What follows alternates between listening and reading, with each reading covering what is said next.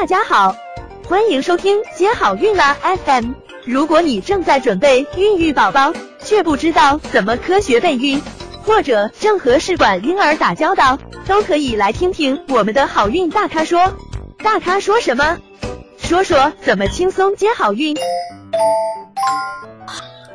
亲爱的各位听众朋友们，大家晚上好，我是本期的主持人好运二妹。那欢迎来到我们的接好运啦学院。今天呢，我们采用了一种新的方式，要跟大家来聊一聊多囊卵巢综合征。那在我们过去开过的这么多堂课中，就曾经有过多囊的专题。那之后呢，我们依旧能够收到不少听友们关于多囊的提问，因此我们特地跟周医生探讨了，决定来开一期以案例为主的实操课。那今天晚上我们是依旧邀请到了生殖专家周宇医生来跟我们开启这堂课。嗯，欢迎周医生来到我们的直播间现场。Hello，大家晚上好，我是你们的老朋友厦门安保院生殖中心周宇医生，您也可以称我为小易医生。今天呢，又到了每周四晚上的接好运的直播课堂时间。那因为我们前面呢也进行了一系列的一些讲座，那希望呢今天我们呢通过一些更生动的一些。谈话类的方式呢，能更接近于大家的一个平时的一个思维方式以及病例的分享。希望这种方式呢，能够更帮助到大家。好了，那接下来呢，我们开始今天的谈话。那其实之前我们差不多在一年前也曾经开过关于多囊这堂课。那您今晚还能简单介绍一下关于多囊吗？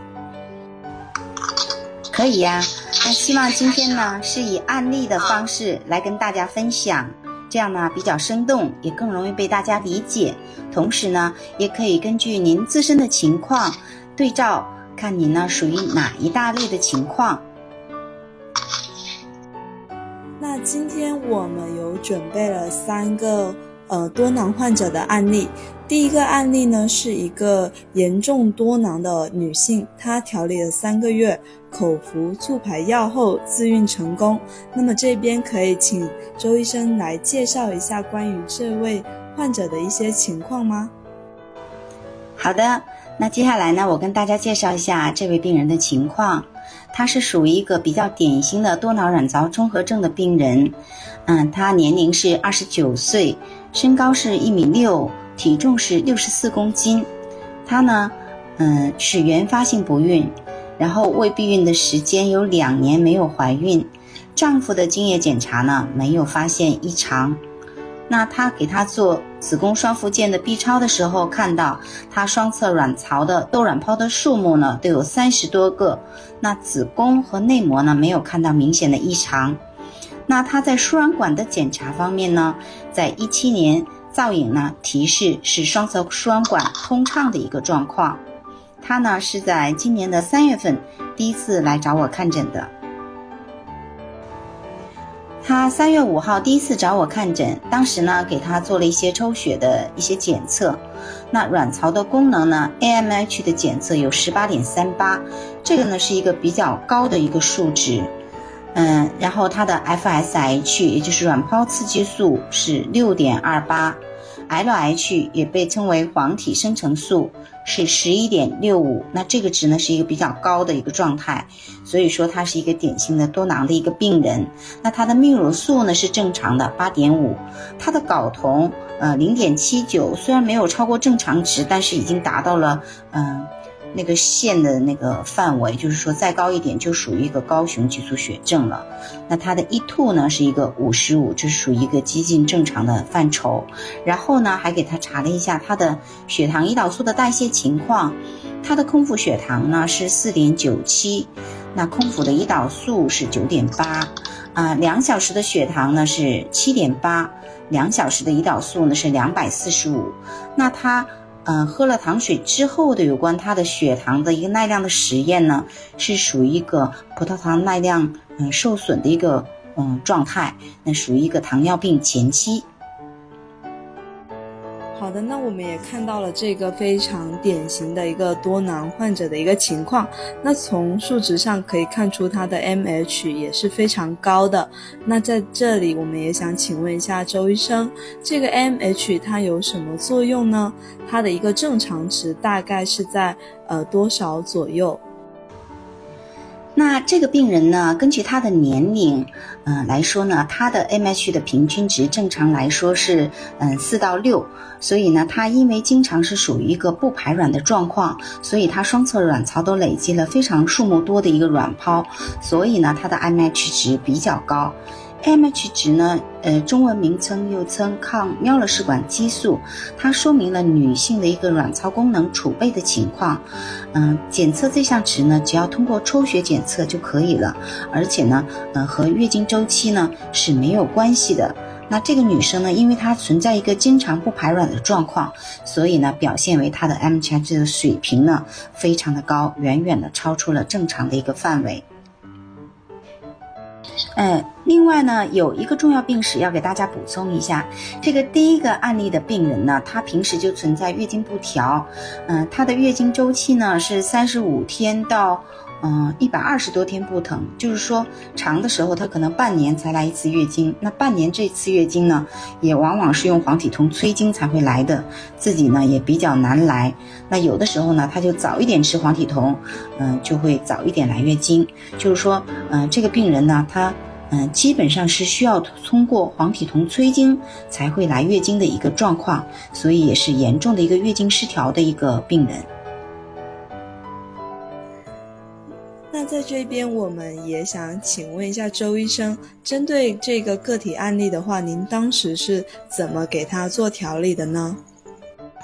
嗯，首先这个病人，你看他的临床症状而言呢，嗯，他是有一个月经不调，然后稀发排卵或者无排卵的一个状态，同时呢，他有一个血糖胰岛素的一个代谢的轻微的一个问题，嗯，主要呢是和他的生活方式有关。当然了，嗯，因为多囊卵巢综合症的这个发病原因也很多，也会有一些遗传的。呃方面的原因，但是从临床医生的观点来说呢，呃，我们能做的就是对他进行生活方式的一个调整，嗯，也就是少油高纤维，嗯，多吃杂粮，然后也要营养均衡，也要有适度的运动啊，不能熬夜呀，避免吃一些垃圾的食品呢。嗯，以及一个比较轻松的一个心理状态啊，等等，可以说，呃，多囊卵巢综合症病人需要一个全方面的一个生活方式的调整，这样呢，才能嗯改善他的状况。我们想请问一下，呃，在这些生活作息以及饮食方面的一些调整之后，呃，这个小林他有哪一些方面的改变吗？嗯，他非常努力的进行了调整，调整生活方式，然后呢，也积极的去健身、去运动，包括饮食上呢，也是一些健康的饮食观念。那之前，嗯，有吃一些油炸的或者一些垃圾食品呢，也都没有再吃了。那经过调整两个月以后呢，嗯，他的体重，嗯，变成了五十七公斤，也就是说，他有减重了七公斤左右。然后复查他这个激素水平，他的 LH 呢也从十一点六五呢降到了八点五二，就是说有一个体内雄激素水平下降的一个表现。那再看他的一个血糖胰岛素的代谢，那他的一个空腹的胰岛素呢也从九点八降到了四点七，然后呢他嗯喝糖水之后两小时的一个血糖也从七点八降到了五点六。嗯，而且他的胰岛素也从两百四十五降到了四十一，所以说呢，他还是很配合医生的要求，而且呢，进步也比较明显。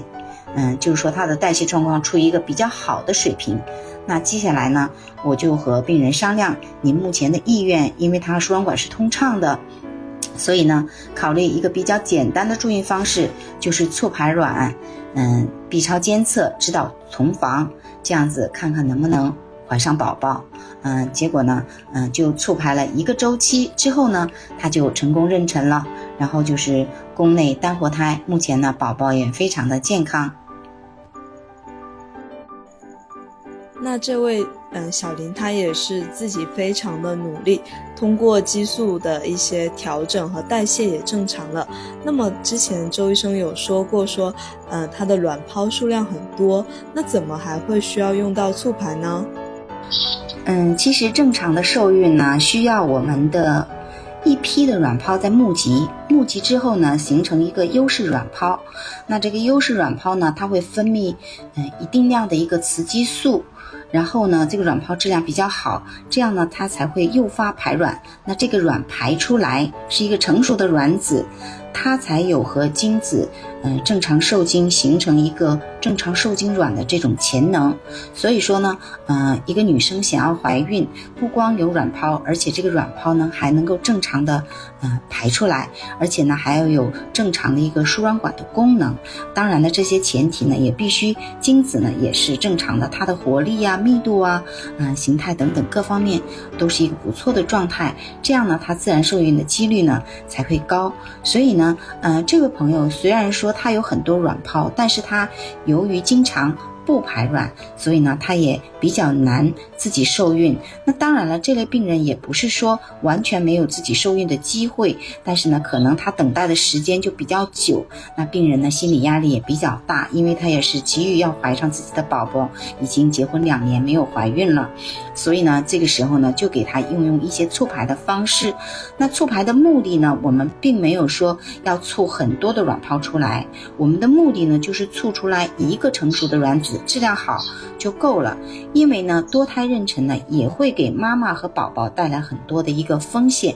嗯，所以呢，这位病人也需要经过促排卵来排卵之后，才能够成功的孕育宝宝。那像小林这么年轻，才二十几岁，也没有生过小孩，怎么会得多囊呢？因为在我们的传统的观念当中，都觉得，呃，妇科病应该是生完小孩年纪比较大之后才会有的。其实呢，多囊卵巢综合症往往是见于年轻的女性和生育年龄的妇女，而且呢，其实它和生活方式呢是关系非常密切的。那现在的女孩子，嗯，十几岁、二十岁的女生，嗯，经常吃夜宵。或者吃一些不健康的，嗯，油炸的食品，或者是一些小食品也比较多，或者是点外卖啊等等。那这些饮食方面呢就不够健康，会摄入过多的油脂，以及存在营养不均衡。那还有一些女生呢，嗯，因为担心怕胖。所以减肥，那往往呢更容易导致她们内分泌出现问题。嗯，还有目前的嗯女生呢，相对来说呢，嗯喜欢运动的呢相对偏少。那很多呢不是那么爱运动，这样呢，嗯也会影响到她的代谢水平。所以呢，一些很年轻的女性呢也会出现这个排卵障碍的问题，也就是多囊的问题。这个呢是和生活方式非常密切的。嗯，而且嗯。年轻又比较贪玩，所以熬夜的女生呢也很多。那这个呢，同时也是多囊卵巢症综合症的一个容易诱发的一些因素。所以呢，希望大家还是要注意生活方式的一些嗯调整，嗯，不要因为自己年轻才二十几岁就觉得嗯可以很任性的去生活，其实呢已经影响到了你的你的身体健康。那所以刚才周医生也给我们科普了一下，多囊呢，它其实跟年龄没有太大关系，而且它是跟生活方式有很大的关系，像内分泌失调以及激素水平的一个变化，都是跟那呃我们正常的一些生活习惯相关。所以呢，我们日常的话，年轻女性更要注意这一块的一个情况。想了解更多备孕和试管的内容。可以在微信公众号搜索“接好运”，关注我们，接好运，让怀孕更容易。